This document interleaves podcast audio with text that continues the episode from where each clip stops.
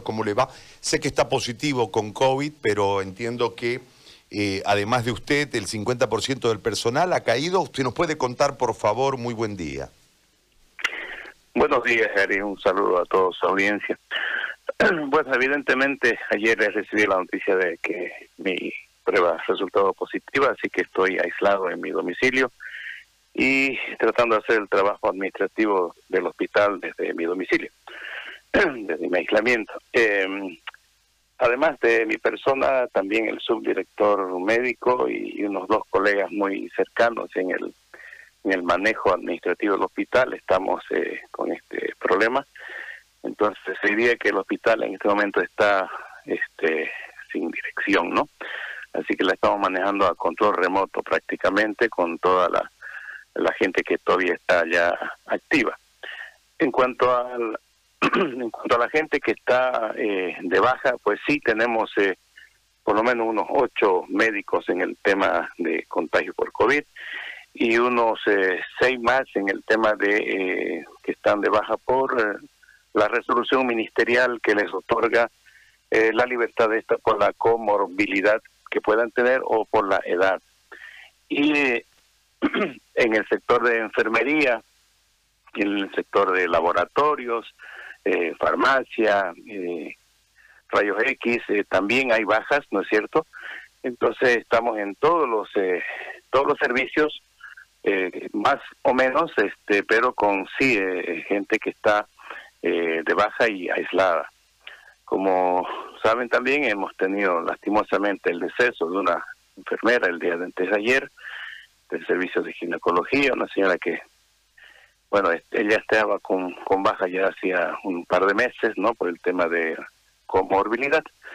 Y también un señor eh, conductor de la ambulancia, uno de los choferes, también falleció hace unas tres semanas eh, por complicaciones, ¿no? Tenía él una serie de, de enfermedades de base que se le complicaron y lastimosamente falleció. Más o menos ese es el cuadro este que estamos viviendo, Gary. ¿Y está lleno el hospital? ¿Están a full? Lleno en la parte que significa este emergencia, observación e internación para pacientes COVID. En la otra parte, digamos, de la eh, emergencia, observación e internación de todas las otras especialidades y eh, que no sean eh, ligadas a COVID, este, estamos con las camas con un 40-50% de ocupación. Ahora, ¿cuánto riesgo de atender COVID juntamente con otras patologías, doctor? ¿Es muy riesgoso el tema? Eh, a ver, ¿cómo les diré, Gary? Resulta que nosotros tenemos a la entrada del hospital, pero que la hemos, lo hemos modificado el hospital. Toda la parte, el primer piso, hemos hecho una sola entrada para hacer el triaje y entonces desviamos los pacientes hacia un costado, hacia un pabellón para todo lo que es sospechosos o positivos de COVID. En la parte izquierda, en otro pabellón que normalmente era consulta externa, lo hemos hecho como emergencias para todas las especialidades en lo que teóricamente no es COVID. Digo teóricamente porque se atienden eh, toda clase de pacientes, de todas las edades, de todas las especialidades, pero resulta que pueden, como nos ha sucedido ya con muchos, que eh, si bien están asintomáticos, eh, luego nos dan positivos para COVID. Ahora, doctor, le voy a hacer una pregunta.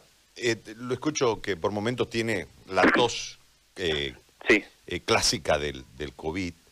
le voy a hacer una pregunta que yo tengo la respuesta, pero quisiera que la ciudadanía lo sepa. ¿Por qué se está contagiando el personal de salud? ¿Por qué se está enfermando el personal de salud? ¿Por qué está muriendo el personal de salud? La carga viral, pues no, en los hospitales es bastante alta, con tantos pacientes eh, positivos de COVID. Eh, entonces, todos los ambientes eh, están, con, como digo, con esa carga viral alta.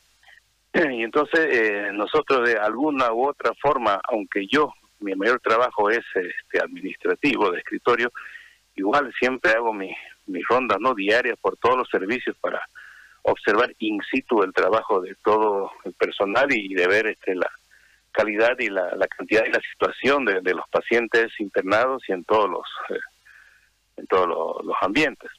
Entonces eso nos, nos pone pues en riesgo, ¿no es cierto?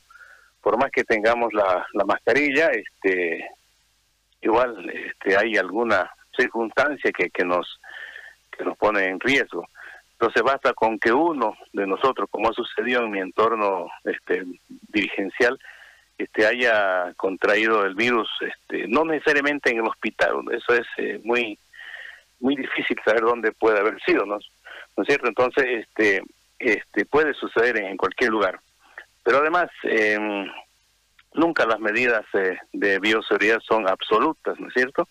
Y como nosotros tenemos definidas el tipo de este, vestimenta o de protección que podamos tener en ciertos ambientes rojos o amarillos, entonces eh, igual la, la línea, digamos, de, de que nos puede separar el uno del otro a veces es tan sutil que tú no se da cuenta y puede este, tener el contagio eh, en cualquier momento.